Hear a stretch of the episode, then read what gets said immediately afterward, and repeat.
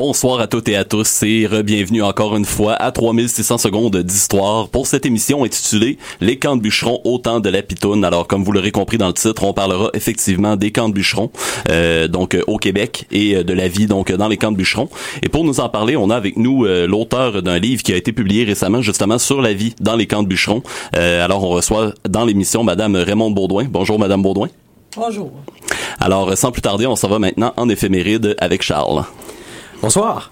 Le 11 mai 1896, l'avocat de profession Edmund James Flynn est élu premier ministre de la province de Québec.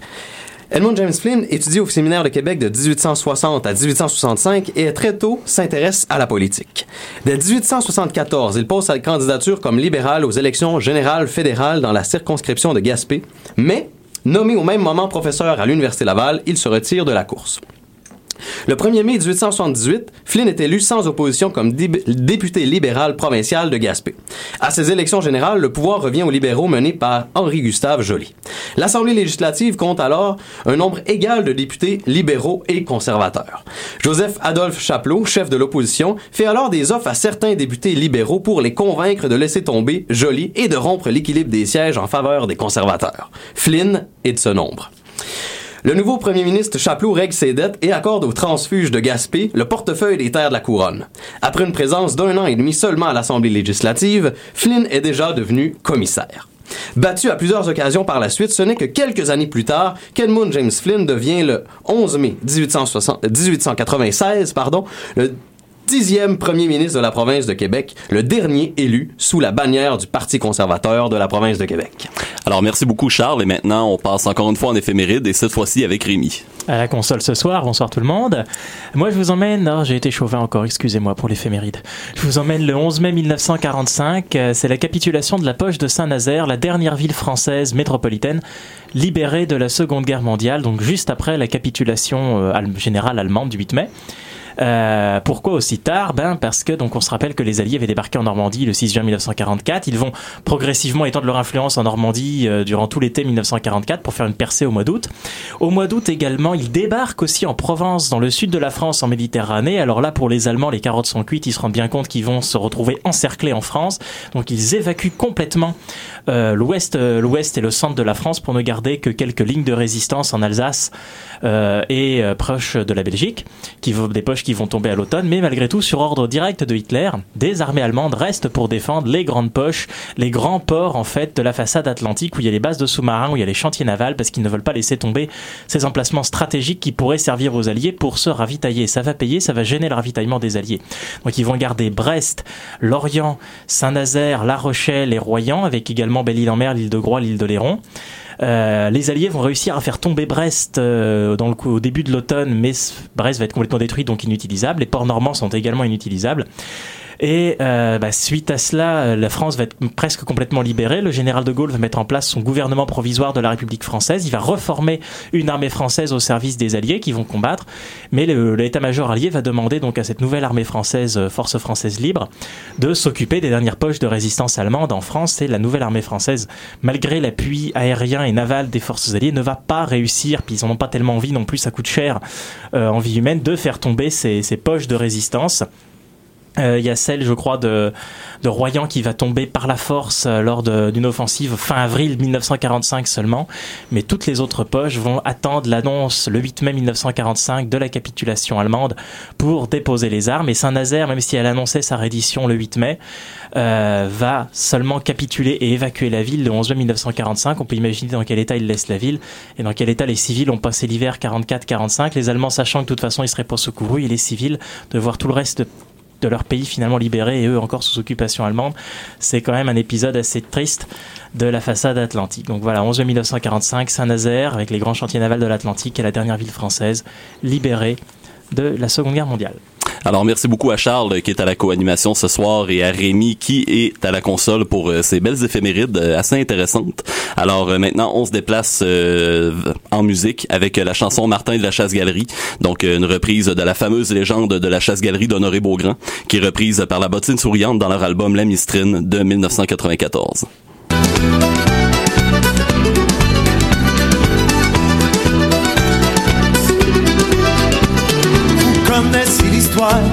Nos bûcherons au chantier. Moi notre chair, petit gars ben décelé. Dans notre désespoir, le soir du jour de l'an, nous avons fait si boire un pacte avec Satan. Dans le ciel du pays, le canon fondinaire, et nous menons la vie aux maisons de nos pères.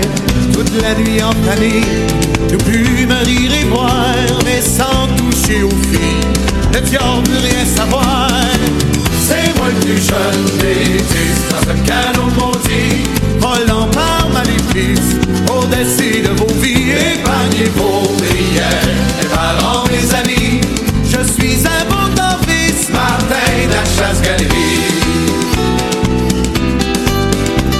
Mais moi toujours plus sous, fantasque et fanfaron, plus prime au mauvais coup que mes vieux compagnons.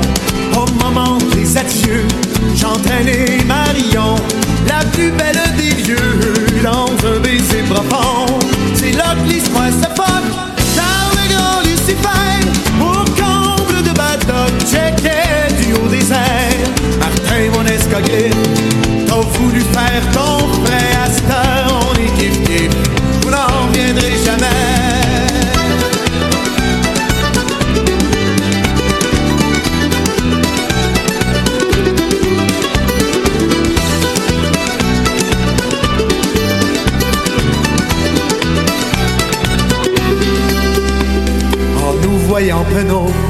chuter jusqu'aux enfers, dans notre maudit canot, le bon Dieu t'a pas la gang de sans génie, le malin nous a pincé, il me reste qu'à vous souhaiter une belle éternité.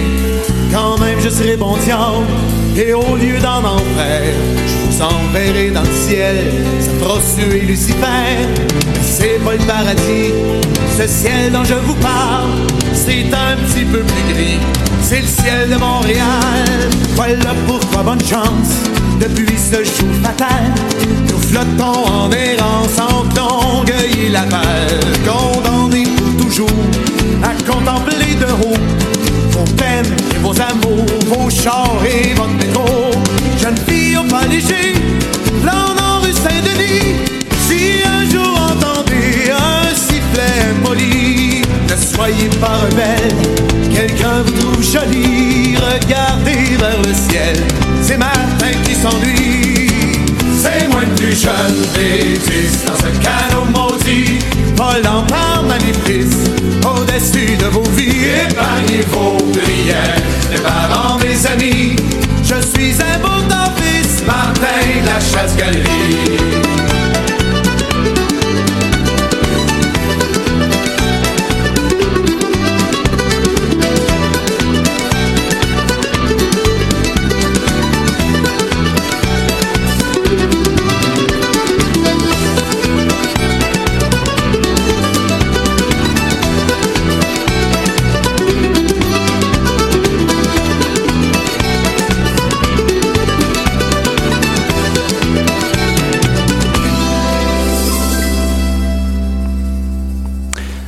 Sommes de retour maintenant à 3100 secondes d'histoire après cette joyeuse pause musicale de la bottine souriante euh, pour cette émission donc sur les camps de bûcherons, plus précisément la vie euh, donc des travailleurs dans les camps de bûcherons euh, à travers qui a jalonné une bonne partie quand même de l'histoire du Québec. Alors, pour nous en parler, on accueille avec nous Raymond Baudouin qui est auteur euh, donc euh, de, du livre intitulé La vie dans les camps de bûcherons au temps de la pitoune.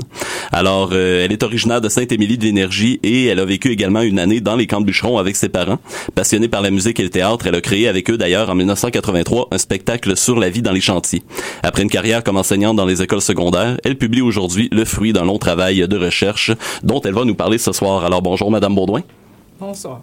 Alors c'est un peu la première question qu'on euh, lance euh, finalement à nos invités euh, quant à savoir qu'est-ce qui vous a amené à travailler sur les camps de bûcherons. J'ai déjà dit un élément de la réponse probablement là, mais C'est une réaction. Je suis allée voir un spectacle dans les années 80 au, au Cégep de Joliette de danse folklorique. On fait de la musique folklorique dans la maison chez nous depuis toujours. Et là, les jeunes sont très bons. La danse est bonne, les, chorégraphies sont excellentes, mais un des numéros, les jeunes hommes sont habillés avec des breeches et des chemises à carreaux et ont un 10 onces de gin dans leur poche. Là, je me dis, j'allais les voir calmement pour leur dire qu'ils n'ont pas le droit de faire ça. Ils ont vraiment pas le droit. Et là, ils me croient pas. Mais qui je suis, moi, pour leur dire, mais je le sais, moi, ça buvait pas d'un camp de bûcheron. Et là, je me dis, comme enseignante en français, les bibliothèques, il n'y a aucune bibliothèque qui peut me résister. Je me mets à chercher la vie quotidienne, les règles qui régissent la vie dans les camps de bûcherons, et je trouve, je trouve pas. J'appelle finalement un historien à Trois-Rivières qui me dit, et là j'ai su par après que lui aussi pensait que c'était des joyeux lurons qui prenaient un coup. Mais c'est pas grave. Moi, je le savais pas. Il me dit, si vous le savez que ça buvait pas, madame, écrivez-le. Et là, je peux pas écrire ça, j'ai aucune ressource, puis je me sens surtout pas l'âme d'un écrivain. Donc, je téléphone à la Consolidated à, à, à Shawinigan et je demande est-ce que vous avez des archives? Est-ce que la compagnie a gardé des archives? Non, non, madame. Ils disent on donnait tout à des petits jobbers, nous autres, pour justement pas avoir à gérer la vie quotidienne, les règles puis l'engagement des hommes. Mais dit, vous devriez téléphoner à un dénommé Baudouin s'il vit encore. À Saint-Émilie, cet homme-là, c'est un archive à lui seul. Roger Baudouin. Et là, et, euh, incroyable, mais je dis, monsieur, vous parlez de mon père. Et là, le monsieur dit, quoi, ta fille à Roger? Mais oui, je suis la fille à Roger. Donc, c'est un monsieur Morin, je pense. Et là, ben, d'un témoin à l'autre, avec mes parents, ben, je me suis vue obligée, pour respecter ma parole, puis publier quelque chose qui n'avait pas vraiment été publié, en tout cas pas de cette façon-là, j'ai dû écrire un livre. Mais ça, j'ai pris une trentaine d'années avant de l'écrire. Euh, ben donc, euh, finalement, il n'y a aucun autre historien qui s'est, intéressé au camp de bûcheron. Ça paraît quand même incroyable, cette affaire-là. Hein? Oui, il y a des historiens qui s'en sont intéressés. Euh, je vous dirais que j'ai vu, en cherchant, là, Récit forestier par Robert Lionel Séguin, publié en 76, mais ce sont des témoignages de vieux monsieur qui racontent leurs souvenirs. Souvent, c'est embelli, souvent, il y a beaucoup de nostalgie, et à cause de ça, on, on change la réalité. Puis il y a plein de choses qui sont pas qui sont pas vraies ou qui sont vraies une place mais qui n'étaient pas généralisées dans les camps. Mais euh, il y a un monsieur Robidou, lui c'est vraiment génial ce qu'il a écrit, c'est sur les cageux en Outaouais. Mais sur les camps reliés aux papetières, très peu. Des forêts des hommes, c'est magnifique, c'est un ouvrage qui a été publié en 97. Ça c'est après moi mais quand même euh, c'est des belles images, mais quand on regarde ça, on a on voit que les images, les, légendes sont exactes, mais on fait pas la différence entre les bio, entre les chantiers euh, dans le temps des bio, les, les camps reliés au commerce local ou les camps reliés aux papetières. Il y, avait un ménage à faire là-dedans que j'ai que je me suis vraiment amusée à faire. Euh, à, ce sujet, euh, votre livre contient euh, beaucoup de photographies provenant de collections privées. Est-ce que c'est des photos de famille? Si oui, elle était disponible? Qu'avez-vous appris de ces photographies? On, on, me parle beaucoup de mes photos, mais ça, c'est vraiment magnifique. Ma mère, qui était qui vient d'une famille pauvre, son père était jobber, puis il a amené ma mère la première année, je pense qu'elle avait 13 ou 14 ans. Et puis, il y a une année, avant de monter au bois, est allée voir son ancienne institutrice qui avait un appareil de photo. Puis elle lui a demandé d'emprunter son appareil de photo fin août, en lui disant je vais vous le ramener à la Toussaint parce que cette année à la Toussaint on revient à la maison. Donc la dame lui a prêté des photos, c'est-à-dire l'appareil, et ma mère a pris comme deux films de photos. Et d'ailleurs, c'est vraiment intéressant pour pas juste au niveau des chantiers parce qu'elle a pris des bonnes photos de chantier. La, je m'en suis servi pour illustrer la construction des camps, du toit. Mais ce sont aussi les dernières photos de son père et les seules photos de son père qui est mort accidentellement l'été d'après. Okay. Donc, et puis il y a d'autres photos qui ont été prises par mon père, qui, qui travaillait, lui, pour un drummer qui s'appelle Stanislas Baudouin. Il n'était pas du tout parent avec mon père, mais sa femme, qui était riche à monsieur Stanislas Baudouin, avait un très bon appareil, puis elle disait, toi, le petit jeune, il a commencé à 19 ans, va me prendre des portraits. Et là, elle lui, a, donné des photos de ces portraits-là là, que mon père a pris. Donc, il y a des voyages. Tout, donc, le deux tiers de mes photos viennent de mes parents, étaient dans la maison chez nous, sans que je le sache. Les autres m'ont été donnés par des, des gens qui étaient tout simplement contents de, de compléter ce qui nous manquait comme illustration, puis qui, des amis de la famille ou des cousins éloignés.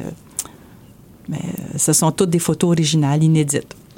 Et euh, d'ailleurs, vous avez abordé un peu donc ce qui s'était fait euh, côté production historique sur les camps de bûcherons, sur euh, donc c'est ça la vie dans les camps de bûcherons que les travailleurs avaient à cette époque-là. Mais est-ce qu'il y a des auteurs en particulier qui vous ont inspiré dans la rédaction de votre livre? Ben qui m'ont inspiré, non. un qui est intéressant, c'est en 97, non, c'est-à-dire Dionne, Dionne, c'est ça. En 97, non, c'est pas. René Hardy et Normand Séguin, en 84, qui ont publié dans Forêt et Société en Mauricie un chapitre. Mais ils ont beaucoup de statistiques. On rentre pas dans le camp avec eux vraiment, mais ils ont vraiment un chapitre sur les chantiers qui qu'il faut vraiment souligner mais qui m'ont inspiré, ça, ça m'a fait réfléchir votre question. non, parce que la manière, en n'étant pas historienne, au début, nous c'est du théâtre qu'on a fait avec ça, parce que je voulais dire aux gens, non, regarde, les bûcherons, là, il y avait des gens brillants là-dedans. C'est pas parce qu'on vient de Saint-Émilie ou de Saint-Jean-de-Mata qu'il n'y a pas de gens qui sont brillants. D'ailleurs, on a la preuve cette semaine. Mais euh, les gens n'avaient pas d'école dans ce temps-là. Ils pouvaient pas aller à l'école. Donc, ils n'allaient pas bûcher parce qu'ils n'étaient pas bons à l'école. Ils allaient, ils allaient bûcher parce qu'ils voulaient... Le travail était important. Et... Euh,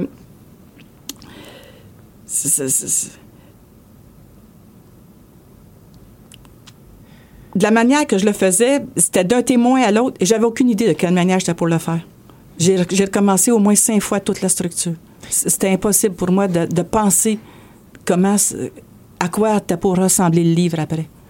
Et euh, par rapport à ça, donc là, vous êtes basé pas mal sur des archives familiales et sur les souvenirs de, de monsieur votre père. Mais euh, qu'est-ce qu'on sait sur les travailleurs forestiers du 19e siècle et comment vous avez trouvé de la, de la formation dessus finalement? J'ai passé des heures à la grande bibliothèque, ça c'est toujours un grand plaisir. J'ai lu les, j'ai essayé les chroniques des jésuites. J'ai lu longtemps. J'ai lu aussi dans les archives euh, sur les journaux de la Mauricie en, microfilm. Euh, J'allais lire Arthur Buis, l'abbé Provost qui a fondé euh, Saint-Zénon, le curé Labelle, ceux qui ont laissé des traces. Mais sur les bûcherons du 19e siècle, on ne sait pas grand-chose. On sait que c'était des bio. Euh, il y avait du commerce, qui euh, des camps qui étaient organisés par rapport à la colonisation. Donc, ces camps-là, ce qu'on sait, on s'en allait dans un village, on s'installait des fois même toute la famille dans un petit camp non organisé. Si le monsieur était débrouillard, son camp était mieux fait. S'il l'était moins, c'était la grosse misère. On avait des camps aussi reliés à la construction du chemin de fer, par exemple, le petit train du Nord. Tout ce qu'on sait, c'est qu'à quelque part, ces gens-là dormaient dans des tentes. Euh, et on connaît aussi les Rothman, les cageux de l'Outaouais, mais on est loin de la grande époque des, camps reliés aux papetières.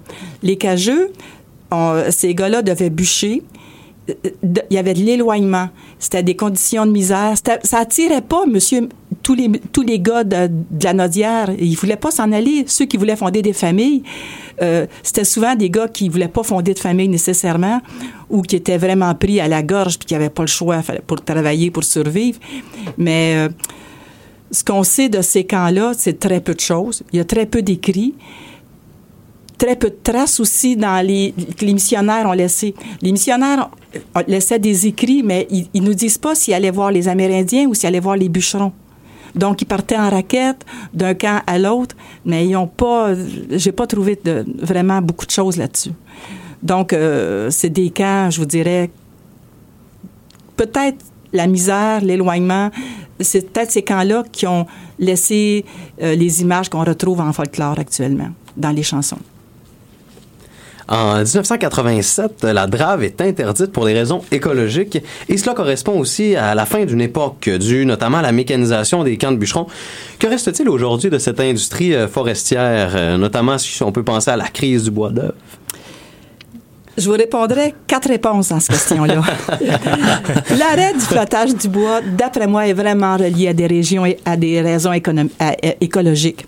Euh, c'est vers des années 90 et 87 à dire, mais on a nettoyé jusqu'en 95 la rivière Saint-Maurice. Sauf que ça correspond à la mécanisation, mais la, mécanisation, elle a commencé avant. En 60, 70, déjà, on, on, travaille avec des machines de plus en plus. En 60, on n'a plus de chevaux dans la forêt. Donc, la mécanisation, c'est une chose, je reviendrai après. En rapport avec la crise du bois d'œuvre, la, la, crise du bois d'œuvre, c'est pas un problème nouveau c'est pas apparu en 90, on l'avait déjà à la fin du 19e. Les États-Unis ont souvent chialé, ouais, là, le bois du Canada, on n'en veut plus. Et là, à un moment donné, il y avait des hauts puis des bas, des bas avec le, bois d'œuvre en fonction de la demande des Américains. Beaucoup de constructions, 1880, ça va. du jour au lendemain, on arrête d'acheter le bois canadien. En 1929, avec la crise, arrêt total du crise du bois d'œuvre, et juste les, les, les propriétaires de moulins qui vendent du bois d'œuvre, qui, a- qui avaient de l'imagination, je vous nommerais M. Goyer à Joliette, lui, s'est mis à faire des planches à repasser. Pourquoi pas? Ceux qui ont su diversifier On se réoriente. leur, euh, leur, euh, Faut, faut bien faire quelque chose des planches qui restent. leur hein. Ils ont été capables de survivre. Mais la plupart des moulins à scie, en 29, ont fermé et ça a pris 10 ans avant que ça rouvre. Et puis, de 1950 à, à- à 2001, les Américains ont souvent chialé que le Canada faisait du dumping. Et ça, je vous référerai à un article de François Desjardins dans Le Devoir cet hiver, le 13 février dernier, qui fait un bon un bon article sur la crise du bois d'œuvre. Il explique, entre autres, que les Américains ont expliqué les, les, euh, ont accusé les Canadiens d'avoir subventionné l'industrie, ensuite d'avoir fait du dumping. Et là, on a réussi à faire une première entente en imposant des quotas. Mais les Américains ont revisé l'entente en 2006 en disant Ah oui, mais les quotas, on va les faire mensuels, ce qui désavantage les producteurs canadiens. Parce que nous, l'été, ça, on peut pas, on, peut moins travailler, même si on bûche avec la machine à cette heure 12 mois par année, il reste le travail est saisonnier. Donc, euh, l'augmentation, mais malgré que la crise, là, on est arrivé à des ententes, on peut dire qu'on est en crise à cause de la montée du, du UR en 2002 et en 2008, la crise euh, immobilière aux États-Unis. On est encore actuellement dans, dans le creux de la vague. De nos jours, euh, donc il y a plusieurs séries télévisuelles qui présentent euh, les camps de bûcherons, qui les mettent en scène. On peut penser notamment à la toute nouvelle série Les Pays d'en haut. Comment est-ce qu'on peut expliquer cette popularité dans les séries donc sur les camps de bûcherons? Les séries sont populaires, mais je pense que les séries qui sont bien faites, avec des d'excellentes distributions et d'excellentes réalisations, sont populaires en partant. Avec les camps de bûcherons, dans Les Filles de Caleb, on avait un petit peu Ovila Pronovo qui représente un, un personnage, je vous dirais, irresponsable, mou et alcoolique. Oui, il y a pu en avoir dans les bûcherons, mais c'est pas majoritaire. Ça ne représente pas le bûcheron. Sauf qu'il partait l'automne, puis il revenait le printemps. Mais il y a plusieurs bûcherons qui étaient responsables, qui envoyaient des sous à leurs femmes ou à leurs parents pendant l'hiver. C'était loin d'être des hauts villas, tout le monde. Dans les belles histoires des pays d'en haut, on a une première version, mais on voit pas. Alexis, on sait qu'il va bûcher, mais on voit pas le camp de bûcheron. Alexis est un batailleur. Alexis n'aurait probablement pas été engagé par la plupart des jobbers. Parce qu'il en voulait des Alexis, euh, je sais pas comment il s'appelle, on n'en voulait pas dans les camps. C'était pas le genre de bûcheron qui était recherché. Le bûcheron devait être beaucoup plus conciliant, beaucoup plus tolérant envers les autres qui sont différents. Il était pas ami avec tout le monde, mais il les acceptait. Euh, pourquoi c'est si populaire? Ben parce que les gens qui ont écouté l'ancien Séraphin, qui ont vu le film avec Karine Vanasse et qui voient actuellement la série, que je n'écoute pas malheureusement, euh, se sentent tous interpellés comme spécialistes de l'émission, peuvent avoir un certain recul et faire des, comparaisons. Qu'est-ce qui rend que les séries sont populaires? Ce sont des personnages, peu importe que ce soit Alexis ou Ovila, déchirés entre l'amour, la haine, le sexe, la violence, l'argent, et tout ça avec des bons acteurs, mais euh, je pense pas qu'on ait vraiment une image des avec ces séries-là.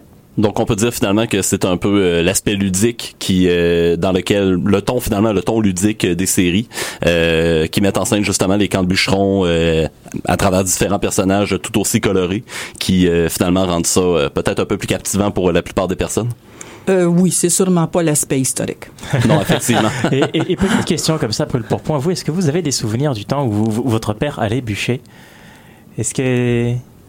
Euh, oui, mais très, très bien. Je me souviens quand il revenait, ma mère m'avait dit un soir, on l'attendait, j'avais une petite chaise berceuse, puis on était dans la fenêtre, puis on attendait qu'il revienne de, de loin, là. Puis ma mère était vraiment contente quand il revenait.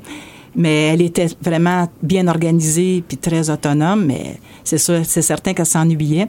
Puis je me souviens quand je suis allée au camp moi-même, on avait été très gâtés, ma soeur et moi. On nous avait fait des petits bancs. Ils tournaient pas comme au restaurant, mais des petits bancs comme au restaurant pour manger, avec un petit comptoir. Puis euh, c'est moi qui, euh, qui appelait les hommes avec le triangle, qui sonnait le triangle le soir à 5 heures. Euh, je me souviens du thé, je me souviens de notre lit dans lequel on couchait avec les couvertures de laine. Alors euh, merci donc pour euh, c'est une belle introduction en fait donc euh, qui présente un peu finalement les camps de bûcherons, la recherche qu'il y a eu autour, euh, un petit peu de vos souvenirs en même temps. C'est euh, ça c'est bien intéressant comme euh, comme petit morceau d'histoire si euh, on peut dire comme ça. Alors on va maintenant aller donc euh, en pause musicale et ensuite par après en pause publicitaire. Alors on vous présente la pièce euh, Les Raftsmen d'une célébrité à l'époque Jacques Labrec euh, dans son album En passant par le Québec de 1949. Les, les Raffman, en plus, dont Madame Baudouin nous avait un petit peu parlé justement dans, Oui, les, dans les effectivement. chansons qui, qui représentaient un petit peu sa, Les cageux. cette, bah oui, c'est ça. comme d'ailleurs euh, la beauté. Bah, je, je reviens un petit peu rapidement sur la chasse-galerie, Martin de la chasse-galerie. Tu parlais de la légende tantôt, François. Ce qui me fait dire, et là j'ai pas fait mes devoirs, il me semble qu'il y a un film qui est attendu ce printemps ou l'automne prochain. Oui, je ne sais oui, plus. oui, c'est ce vrai, oui. C'est ce Euh, printemps, la, la- Ce printemps ou cet automne, je me rappelle plus. Voilà, donc cette année à surveiller, il y a le film La Chasse-Galerie Mhm. qui euh, se base sur cette fameuse légende sur laquelle on reviendra un petit peu plus tard, il me semble, euh, dans, dans l'émission, mais qu'il est bon de souligner quand même parce que c'est quand même assez rare qu'une légende québécoise soit mise en scène de façon blockbuster américain, d'après ce que j'ai pu voir. En tout cas, c'est un film que j'ai bien hâte d'aller voir. Donc on s'en va avec Les Rathman.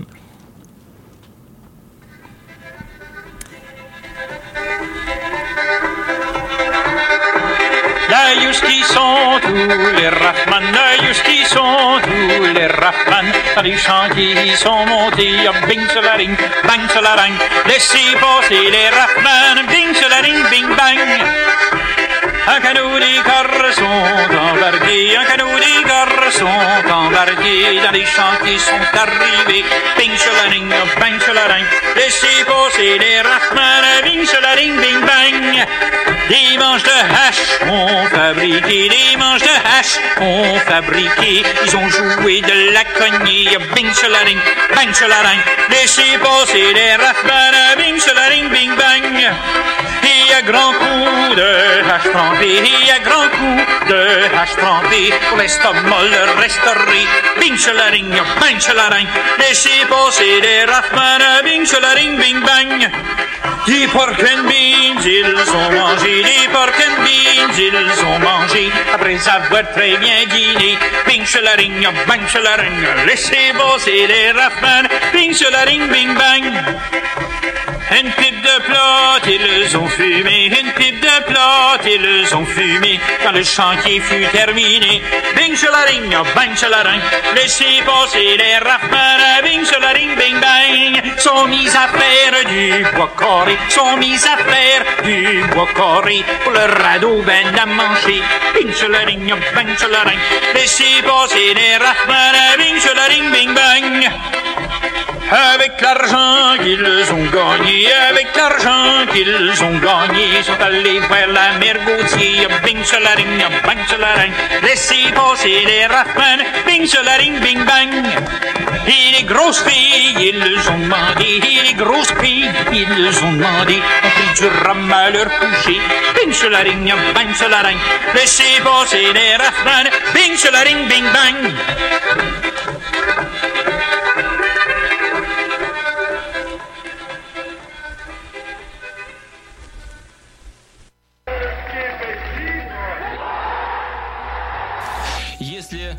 вы решите стать мусульманином, ante los yanquis, ante la burguesía y ante el imperialismo. I take pride in the word Ich bin ein Berliner. Pour tout décoder de l'actualité internationale, écoutez la Tectonique des Nations sur Chiz 94.3 tous les vendredis matins à 9h. Questions, commentaires, demandes spéciales, compose le 418 656 2215 ou écris-nous à studio@chiz.ca pour nous rejoindre. Chiz 94.3, ta radio. radio. De la pluie va s'abattre dans les 15 prochaines secondes sur la région de Québec. d'austérité, le Québec cesse de produire des Il n'y a aucune chance de gagner une roulette de thé. Change de face et Don Chiz dans sa campagne de socio-financement La Ruche Université Laval. Avec un studio mobile, Chiz va diffuser plus de spectacles en direct, couvrir plus de festivals, parler plus de toi, de tes projets et de tes artistes préférés. Pour nous soutenir, va sur laruchequebec.com, trouve notre campagne Chiz Studio Mobile et fais un petit don. Plein de récompenses à découvrir. Le 32e Festival international de musique actuelle de Victoriaville se tient du 19 au 22 mai 2016. Au programme, Tanya Tagak avec The Element Core, Fetnat, Tony Wilson Sextet, Zorn Bagatelle Marathon, la Nyakea, Big Brave et bien plus encore. Soyez des nôtres pour 4 jours de concerts, un circuit d'installation sonore dans l'espace public et une exposition d'art visuel. Pour plus d'informations ou pour acheter des billets, visitez le www.fimaf.qc.ca. Du 19 au 22 mai 2016, venez vivre l'expérience du 32e FIMAV. Alors ici Lucien Bouchard, vous écoutez la station Chiz 94,3, Radio Campus Laval. Alors, Lucien Bouchard qui nous recommande vivement d'aller travailler. Fallait que je sorte son fameux slogan. Alors, nous sommes de retour donc pour euh, 3600 secondes d'histoire, le deuxième bloc donc de l'émission sur la vie dans les camps de bûcherons. Donc, après avoir parlé euh, finalement de, de la recherche historique sur les camps de bûcherons, on va maintenant un peu plus passer sur euh, la vie quotidienne dans les camps de bûcherons, toujours avec notre invitée, euh, Madame Raymond Baudouin. Alors, Madame Baudouin, décrivez-nous une journée typique qui se passait dans les camps de bûcherons à l'époque. Bon, le petit déjeuner était vers 6 heures le matin. Et là, après avoir déjeuné, les gars devaient faire leur lunch pour le midi. Parce que souvent, il y avait à marcher 30, 40 minutes, 50 minutes pour se rendre à leur rond de bois où ils allaient bûcher. Ils ne revenaient pas dîner. Leur lunch fait, ils partaient. En arrivant dans le rond de bois, si c'était au début de la, de la saison, ils devaient faire comme un genre de chemin, un espace dans lequel ils allaient orienter la chute des arbres et faire sa corde de bois qui appelait son chemin une grande, grande cordée de pitounes qui est de 4 pieds de large tout le long. Et là, il faisait une notch. Quand il faisait sa notch, pour savoir avec la hache, avant, il devait éclairer autour de son arbre. Il devait pas laisser de chicot autour d'un arbre parce que c'était très dangereux. Il y a des gars qui sont morts pour avoir oublié un chicot près d'un arbre et l'arbre a accroché en tombant. Puis là, il est revenu comme un peu comme un boomerang. Donc, il claire son arbre, il fait une notch avec la hache, et là, il abat son arbre. Ensuite, il doit ébrancher et le couper en sections de quatre pieds. Ensuite, le, le corder. Si l'arbre est gros, il doit le rouler. S'il n'est pas trop gros, il corde avec ses bras. Et là, il fait sa corde. Pourquoi il cordait à mesure? Parce que s'il neigeait pendant la journée, ben, il aurait eu de la difficulté à retrouver ses pitounes. Puis chaque pitoune oubliée, c'était des pitounes qu'on déduisait de son salaire à la fin de la run. Et là, bois, ça encourage un peu S'il avait le temps, s'il si, avait entendu dire que les mesureurs passaient dans le coin, ben là, il devait étamper son bois. Parce que les mesureurs ne mesuraient pas du bois qui n'avait pas été étampé avec le logo de la compagnie.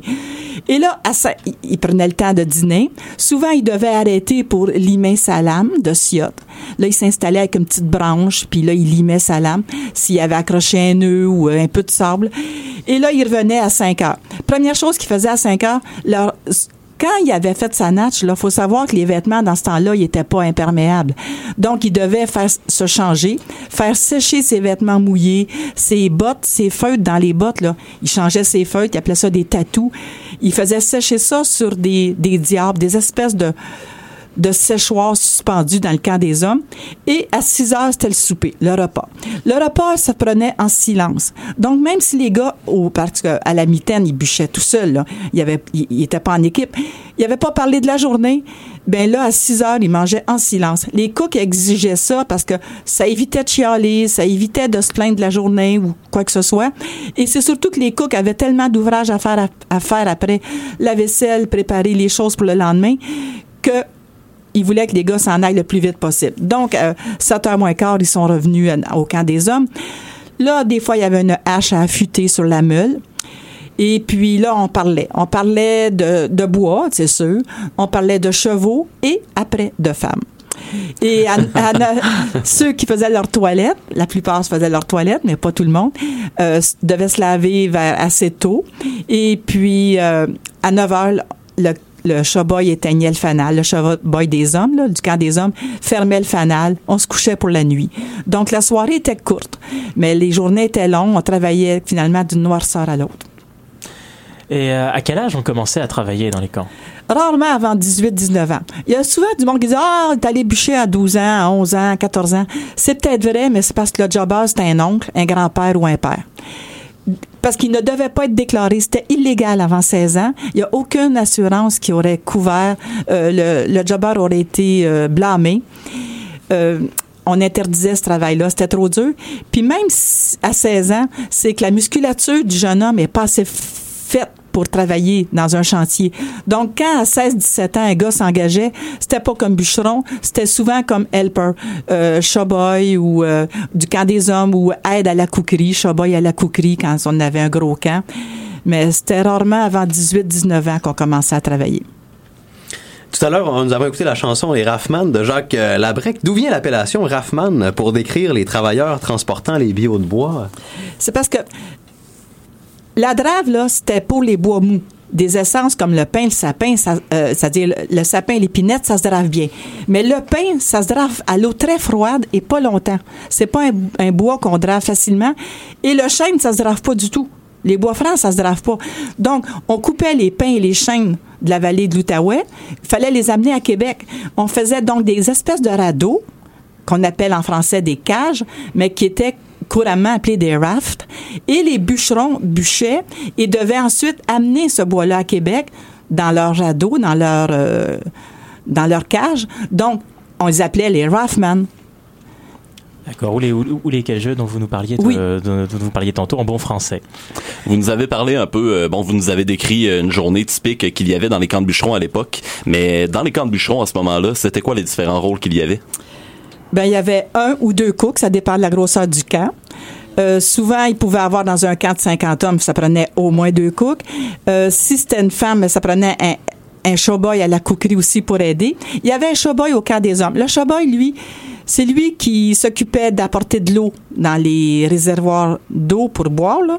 Il appelait ça une tub à eau. Tout était en anglais. C'est lui qui s'occupait du chauffage, de voir a- qu'on manque pas de bois de chauffage. C'est lui qui s'occupait d'allumer le fanal à l'huile, les différents fanals, et ou de les éteindre à 9 heures. C'est lui qui qui criait le soir euh, aux gars à 9h moins 5, 5 minutes pour la piste, pour leur dire on se couche les boys, puis qui faisait... euh, lui, il connaissait tout le monde. C'est lui qui, a- qui allait des fois avec le jobber aussi à- au dépôt, puis qui rapportait le courrier, puis qui donnait ça aux hommes.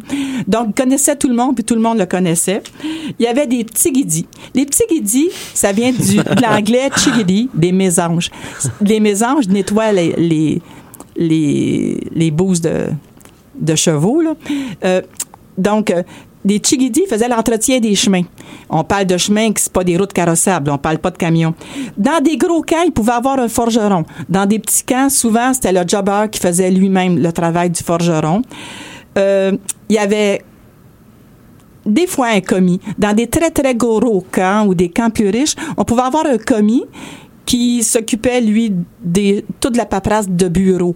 Maintenant, dans la plupart des camps que j'ai étudiés ou dont on m'a témoigné, c'était souvent la cook ou le cook qui faisait office de commis ou le, le jobber lui-même qui faisait ce travail-là. Autant des bio, on faisait une distinction entre euh, les le bûcheux en tête, qui était beaucoup mieux payé que les autres, puis les autres travailleurs. Dans le bûchage à la garde aussi, il y avait des rôles différents donnés aux bûcherons. Il y avait le bûcheron qui était dans le bois, qu'on appelait le bûcheux, et le sieur sur la garde. Le sieur sur la garde, c'est l'autre bûcheron qui est en bas, lui, puis qui coupe l'arbre en, en pitounes de quatre pieds. Et entre les deux, il y avait un chartier, un pileur qu'on appelle. Lui, il s'occupait du cheval, il allait porter le bio, puis il, re- il- il prenait le bio en haut, puis il revenait en bas. Si le bûcheux était dans du mauvais bois, ben le pileur pouvait l'aider à ébrancher. Si il y avait du beau bois, ben là, il aidait à ce moment-là le sieur sa garde accordée. Et euh, bah, vous nous avez parlé un petit peu euh, tantôt de, la, journée de- des bûcherons. Et en disant qu'il bah, fallait qu'ils mangent en silence puis qu'ils travaillaient jusqu'à tard, mais il devait quand même bien y avoir un peu d'interaction sociale, non? Comment ça se passait? Comment ils discutaient entre eux, de quoi ils parlaient puis Euh, dans, les camps de 37 à 55, ce que j'ai. euh, D'ailleurs, c'est ce qui, ce qui m'a touché, c'est que ces gars-là, quand ils se rencontrent, ils ont tous l'espèce de même fierté de se voir. Quand on est allé en Gaspésie faire notre présentation sur la- notre pièce de théâtre, mon père, il dit, on va passer par Saint-Arsène, pas loin de Rivière-du-Loup. Je voudrais avoir un mal enfant. Et ça fait 40 ans qu'ils s'étaient pas vus. On- non, 42 ans même. C'est en 84. Et mon père avait bûché avec lui deux hivers en 41, qua- en 41 et 42. Et le monsieur, en arrivant sur sa galerie, là, il a reconnu mon père. Il dit Baudouin, qu'est-ce que tu fais ici? Là, tu te dis Qu'est-ce qui est uni? Euh, Ce qui est uni, c'est l'espèce de, de fierté de travailler dans le bois et d'accepter l'autre. C'est certain qu'il n'était pas ami avec tout le monde, mais ça tissait un réseau social d'être comme ça d'une année, des, des soirées de temps pendant six mois, huit mois ensemble. Ça fait que, sans être ami, mon père a- avait, pouvait compter sur des bonnes relations de Saint-Donat, Saint-Michel, en Mauricie, Val-Alain, Saint-Arsène, puis même à Gaspé. On présentait notre show un soir, puis un monsieur qui est venu, il était allé bûcher en Mauricie, lui-ci. Puis il avait reconnu mon père. C'est absolument incroyable le, tissu social qui s'est... Euh, quand les gens étaient très différents, par exemple, un monsieur qui avait des tocs qui était un peu malade mental, ben il l'acceptait. Parce qu'un jeune, surtout comme mon père qui avait 21 ans à ce moment-là, il, ça aurait été mal vu qu'il allait voir le patron puis il dit Hey, le gars, il prend une bûche pour s'assommer le soir, il prend sa hache, il se cogne sa tête pour s'endormir. Non. il- Il disait rien. Un plus vieux lui avait dit Bon, ben là, serre ta hache, prends un bâton, ça va être moins énervant pour les autres. Mais ça a pris le vieux. On respectait aussi ceux qui avaient de l'expérience. Euh, il y avait peu de compétition entre les bûcherons. Mon père, il dit, souvent, on se faisait dire, va à ton rythme, le jeune. Brûle-toi pas. Parce que ceux qui voulaient faire les fiers à bras, qui voulaient faire des, des records de 3-4 cordes par jour, là, ben, ils se cassaient. Ils pouvaient pas faire longtemps. Ceux qui ont fait 20, 22 ans, 25 ans dans le bois, puis qui ont aimé ça, ils travaillaient plus avec, euh, en ayant des bons outils, puis en travaillant de façon intelligente. On va prendre une petite pause musicale. Ah Ben, c'est vrai que c'est toi l'animateur, François, mais c'est moi qui ai l'œil sur la montre. Ouais, ouais, ouais, ouais. Non, non, on va, s'en prendre une petite pause musicale euh, pour nous emmener avec le, le début du, du court-métrage documentaire produit par l'ONF, euh, La Drave, euh, dont bah, la trame musicale a été écrite par euh, Félix Leclerc. On s'en va donc avec La Drave.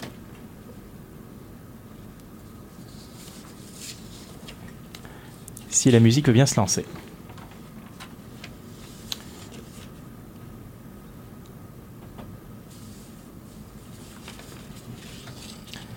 Petit problème technique, sinon ça n'aurait pas été drôle. La drave prend du temps à démarrer. Euh, bah là, ça démarre, y a plus rien qui démarre du tout. Donc en fait, on va finalement pas prendre de pause musicale, du moins pour l'instant. Et bah, on va enchaîner sur la, en continuant dans la vie, euh, dans, dans la vie sociale dans les grandes bûcherons. Euh, on a parlé des grandes journées de travail, des longues journées euh, éreintantes. On devait être particulièrement affamé après une journée comme celle-là. Comment était la cuisine dans les camps et que mange-t-on? C'est certain qu'avant 1945, même ou avant 50, mais surtout avant 45, c'était limité parce qu'on n'avait pas de viande à partir de septembre jusqu'au grand froid. Par contre, un jobber qui avait ce qu'on appelle un bouilleux, un mauvais cook, il avait de la misère à recruter ses hommes. La nourriture était essentielle et de toujours, même si on regarde dans Maria Chapdelaine, dont, dont on parlera tantôt, on dit les bûcherons étaient gâtés parce qu'ils mangeaient bien. On mangeait peut-être même mieux que dans plusieurs maisons. Euh, avant la viande, on avait du lard, des fèves au lard, beaucoup de sortes de soupes, et on compensait le manque de viande parce qu'on n'avait pas d'œufs, on n'avait pas de lait, on avait du lait en poudre. On compensait le manque de viande par les pâtisseries. Ma mère cuisait une tarte par jour par homme. Et ça, tous les cooks m'ont dit avoir fait ça. À part les puddings chauds qu'on servait au souper et à part toutes les galettes, galettes à l'avoine, galettes euh, blanches que les bûcherons amenaient avec eux dans leur lunch le midi. Euh, de temps en temps, quand le jobber allait à, à cache, au dépôt, il pouvait revenir avec un gros rouleau de ballonné. Ça, les gars étaient contents. Puis euh, des macaronis aux tomates. Mais on mangeait beaucoup. Il y avait pas. Les gars pouvaient manger à leur faim, en prendre autant qu'ils voulaient. On cuisait le pain chaque jour aussi. Bon, cette fois-ci, ça devrait être bon. Ça va marcher cette fois-ci. Petit problème euh, de lecteur cette fois-ci. Donc on s'en va donc avec la drave de Félix Leclerc. La mort à longue manche, vêtue d'écume blanche, fait rouler le billot, que tombe Silvio, elle lui lance des perles, des morceaux d'arc-en-ciel, pour lui crever les yeux et le briser en deux. Silvio danse et se déhanche, comme les dimanches, les soirs de chance, remous plancher qui roule, parfum qui saoule, reste debout. Silvio danse et se déhanche, comme les dimanches, les soirs de chance, remous qui plancher qui roule, parfum qui reste debout.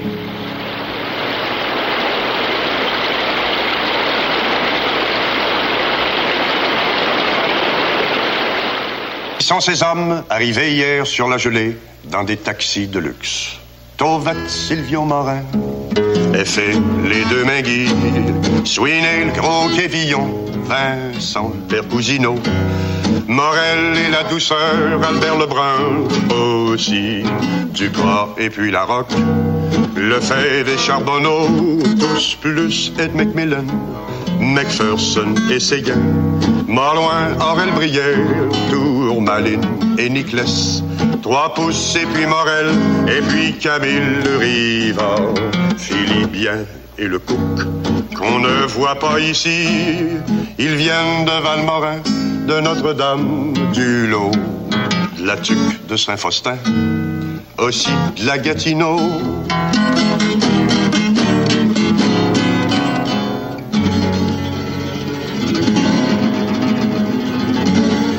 On creuse un trou à la bonne place. On met le joujou dessous la glace, jambe à son cou, on débarrasse, façon grimace, c'est le sauvez-vous. Car il faut pas être là quand ça part. Ça vous tue, ça vous couche, ça vous mord. Ça vous traverse un gars de bord en bord. Ça s'amuse à crever le plus fort d'abord. Bête des bois, ne bouge pas. Le vent aussi reste tapis. Même la montagne haut dans l'azur est un nuage dans sa figure. Car il faut pas être là quand ça part. Ça vous tue, ça vous couche, ça vous mord. Ça vous traverse gars de bord en bord. Ça s'amuse à crever le plus fort d'abord.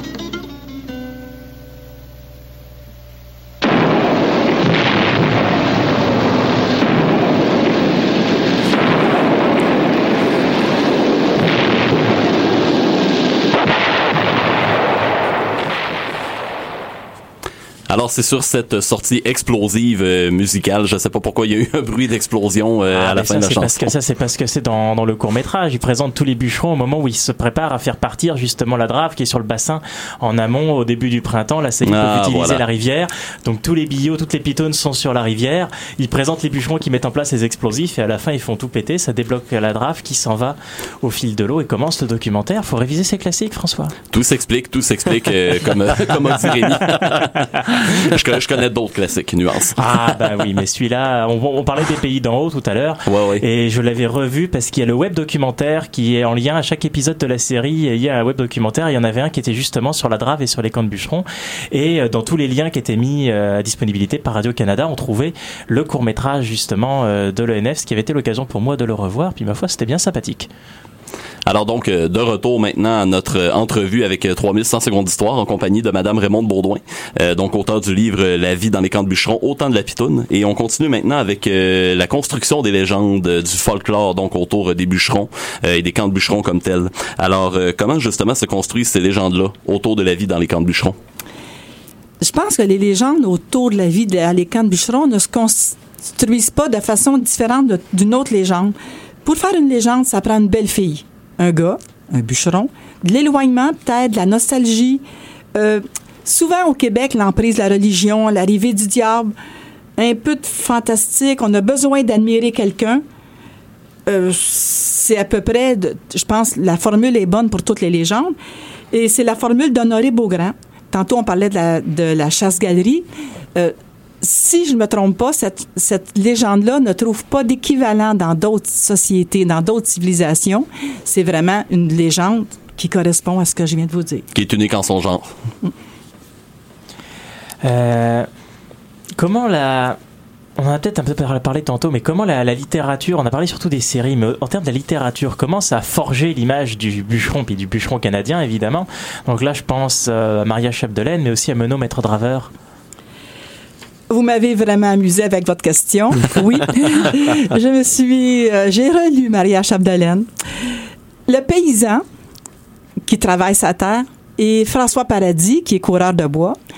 Les deux, je vous dirais, s'approchent peut-être un peu du bûcheron parce qu'ils ont besoin de liberté. Ils veulent pas avoir de patron. Euh, ils ont besoin de d'être libres des heures par rapport aux heures de travail. Et ça, les bûcherons, c'est ce qu'on me disait aussi. J'avais pas de boss. Je travaille à mon rythme. J'arrête quand je veux. Je mange quand je veux. Euh, une journée, je peux travailler beaucoup, le lendemain, moins. Donc, cette liberté-là, que dans le paysan, dans Maréchal Dalen, veut avoir pour lui, ses descendants, il veut être autonome. Il veut pas avoir euh, euh, dépendre des autres. Et on rejoint aussi l'agriculteur du temps des bûcherons, euh, des années euh, du 19e et du début du 20e, où l'agriculture était exclusivement une agriculture d'autosuffisance pour les, euh, les, les paysans. Par contre, avec Menot Draveur, je vous dirais, je pense qu'on s'éloigne plus du bûcheron. Menot Draveur, ce que j'ai relu, euh, me semble très politisé. Et lui, il veut la terre pour lui, mais d'une façon agressive. Et cette agressivité-là, je l'ai pas retrouvée chez les bûcherons. Euh, puis j'en ai rencontré des dizaines, des dizaines jusqu'en Gaspésie. Euh, je dirais même des centaines. Puis j'ai pas trouvé que les bûcherons de façon générale, mais là c'est vraiment personnel, ne semblaient pas si politisés que lui. Il n'était pas en réaction contre le conquérant. Il y a un troisième livre qui a été publié qui, qui, qui utilise les- aussi les bûcherons comme cadre, qui s'appelle Ce maudit soleil de Marcel Godin en 65. C'est un livre sur l'inceste, l'homosexualité, le suicide, le viol. Euh, c'est un très bon roman avec des thèmes qu'on abordait peu à ce moment-là. Mais on est loin du travail réel. Le monsieur, je pense qu'il a utilisé le, le camp de bûcheron comme cadre, mais j'ai pas trouvé aucun bûcheron qui pouvait correspondre à ça. Je pense pas que ça soit un autre aspect caché des bûcherons là. Euh, D'ailleurs, pour le travail, il est très mal documenté. Le monsieur, il fait bûcher ses bûcherons jusqu'à la fin de mars, puis là, tout de suite, les bûcherons vont draver. Euh, ce qu'il dit dans son livre ne me semble pas correspondre à la réalité des camps de bûcherons, au travail des camps de bûcherons. Mais il utilise de façon habile le cadre, par exemple, pour des personnages qui sont forts, mais très loin de la réalité. Dans euh, la littérature, justement, on doit retrouver un vocabulaire euh, spécifique, certains mots pour dire, ou même certains anglicismes, si on pense notamment au mot Raffman. Peut-on parler d'une euh, d'une langue spécifique des chantiers, ou, euh, si vous me permettez l'expression, en guillemets, d'une langue des bois? Oui, je vous dirais oui. Parce que entre bûcherons, eux se comprennent. Mais c'est certain, comme dans, le dans le spectacle, ma mère raconte, il est arrivé un Français, je lui ai demandé d'où il venait, il venait de Toulouse. Il me dit, j'aimerais parler au... euh, euh, comment il appelle ça? Au foreman. Et là, ma mère lui a répondu, le jobber, il est parti. Aura- avec le petit guidi, à grand côte, aura le tapanas. Le jumper passait plus pour aller à la cache. Et là, le monsieur, il a rien, rien compris. Mais même les gens de, de Saint-Émilie de l'Énergie ou les gens qui étaient dans la salle, qui nous écoutaient raconter ce- ce- cette anecdote, comprenaient absolument rien, eux non plus. C'est qu'on avait un mélange, à ce moment-là, parce qu'on est avant des années 30, là, on est avant l'avènement de la radio et de la télé. Donc, la langue a gardé tout son cachet avec les anciens mots. Mon père, il, va mettre la hache au rollard, puis plancher d'en haut, puis la brunante, puis on a plein de termes ici, puis asseoir, puis j'avion. Euh, comme en 1534, au temps de Jean Cartier. Donc, on a un mélange d'anciens français. Et là, on arrive avec des compagnies en anglais qui imposent. Là, le jeune homme qui dit, il fait pas chaud cet automne. Rapporte-moi donc un coupe-vent du, du dépôt. Et là, le jobber revenait avec un windbreaker. Il n'y avait pas le choix. Toute, toute la cuisine était en anglais. Ma mère avait des tasses dans la cuisine à Saint-Émilie, mais une dish au chantier. Elle avait de la farine à Saint-Émilie, mais c'était de la fleur au chantier. Et on francisait ces mots-là. Et il y avait des mélanges aussi de certains thèmes amérindiens. Donc, ça fait des termes qui sont assez, assez uniques. La bacasse pour la bécosse. Euh, on a francisé des termes qui sont devenus des termes courants. Mais oui, on avait vraiment une langue spécifique au chantier. Euh, on en avait parlé un peu euh, tantôt quand on parlait donc des contes et des légendes euh, entourant la vie dans les camps de bûcherons, mais comment se vivait euh, la religion dans les camps de bûcherons? Ben, je vous dirais qu'il n'y en avait pas beaucoup. C'était peut-être d'ailleurs pour ça que les prêtres hésitaient à laisser partir les jeunes hommes au début du siècle, au début du 20e siècle. Euh, des années euh, fin 19e, c'était mal vu d'aller au chantier parce qu'il était un hiver sans aller à la messe, sans aller à la confesse, plusieurs mois. Mais la plupart des gars vivaient ça très, très bien. Moi, ils me disaient avec un sourire, ben, on aimait ça, on était bien. Euh, Il n'y avait pas la pression familiale, il n'y avait pas la pression de l'Église qui... Sauf que au début du 20e siècle, quand tous les gens s'en allaient vers les États pour trouver du travail, ben là, les curés ont commencé doucement à mettre la pédale douce, à dire, ben c'est pas si mal s'ils vont bûcher. Et vers 1941, après 40, là, quand, dans les camps qui étaient accessibles, ben là, les prêtres faisaient des visites. Euh, une fois par année, ils allaient au camp. euh, confesser les gars, chanter la messe le matin de basse messe parce que euh, pas le soir parce qu'il fallait qu'ils soient à jeun pour communier et les prêtres faisaient le tour des différents chantiers comme ça, des, des camps sur leur territoire, dans leur paroisse. Comme le curé de Saint-Zénon faisait les chantiers autour de Saint-Zénon, celui de Saint-Michel. Euh, en Mauricie, c'est la même chose. Les camps qui étaient accessibles étaient visités une fois par année. Mais les gars étaient pas mal contents de pas pratiquer, je pense, la plupart. Alors, merci beaucoup, Madame Baudouin. C'est euh, malheureusement ce qui met fin euh, à cette émission, donc sur la vie dans les camps de bûcherons. Vraiment très, très, très intéressante. En tout cas, moi, euh, j'ai eu beaucoup de plaisir à animer cette émission-là. Euh, donc, je remercie Charles à la co-animation et Rémi à la co-animation et à la console également, malgré le petit retard de VLC qui, qui, qui, qui, qui, qui, qui retardait finalement dans, check, check- dans pour la dernière musique. chanson là. Rémi qui surveille donc ardemment son ordinateur. Alors, merci beaucoup, Madame Baudouin, d'être passée à l'émission. Ça fait un plaisir. Ben, c'est un grand plaisir d'être venu ici et vous m'avez fait vraiment réfléchir à des informations, mais que j'avais peut-être pas reliées entre elles. Ah, peut-être Ah, Question. une idée pour une troisième édition euh, chez oui, Sept- c'est ça. une troisième édition augmentée chez Septentrion dans les prochaines années, les savoir. Ben, j'ai déjà une deuxième là, qui vient de sortir. Je penserais pas en faire une troisième.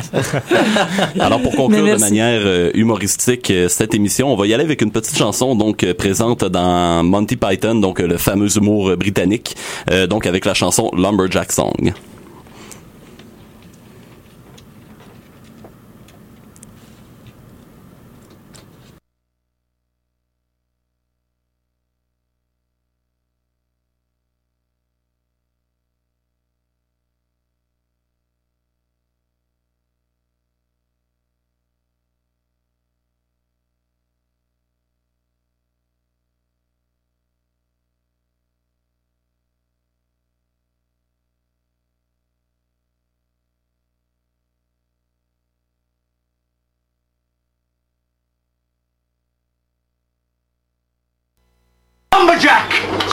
From tree to tree as they float down the mighty rivers of British Columbia. The giant redwood, the larch, the fir, the mighty Scotch pine. What about my bloody parrot? The smell of fresh-cut timber, the crash of mighty trees. With my best girl by my side, we'd sing, sing.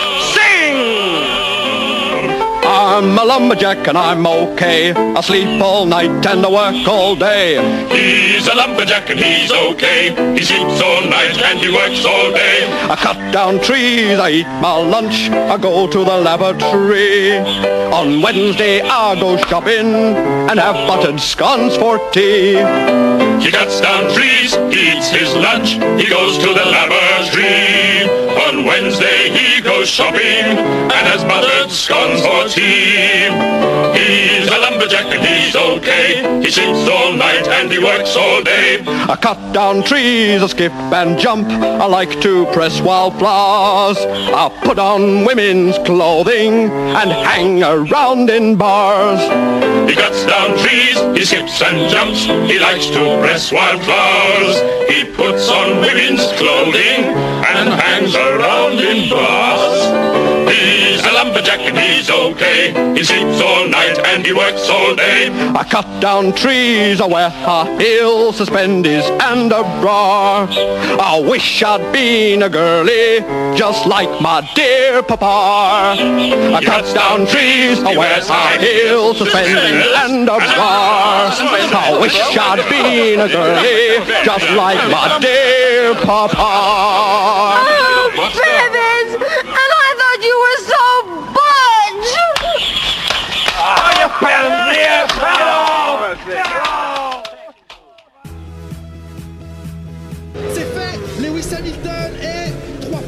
Champion du monde de Formule 1. Il est quatre fois champion du monde de Formule 1. Renault est champion du monde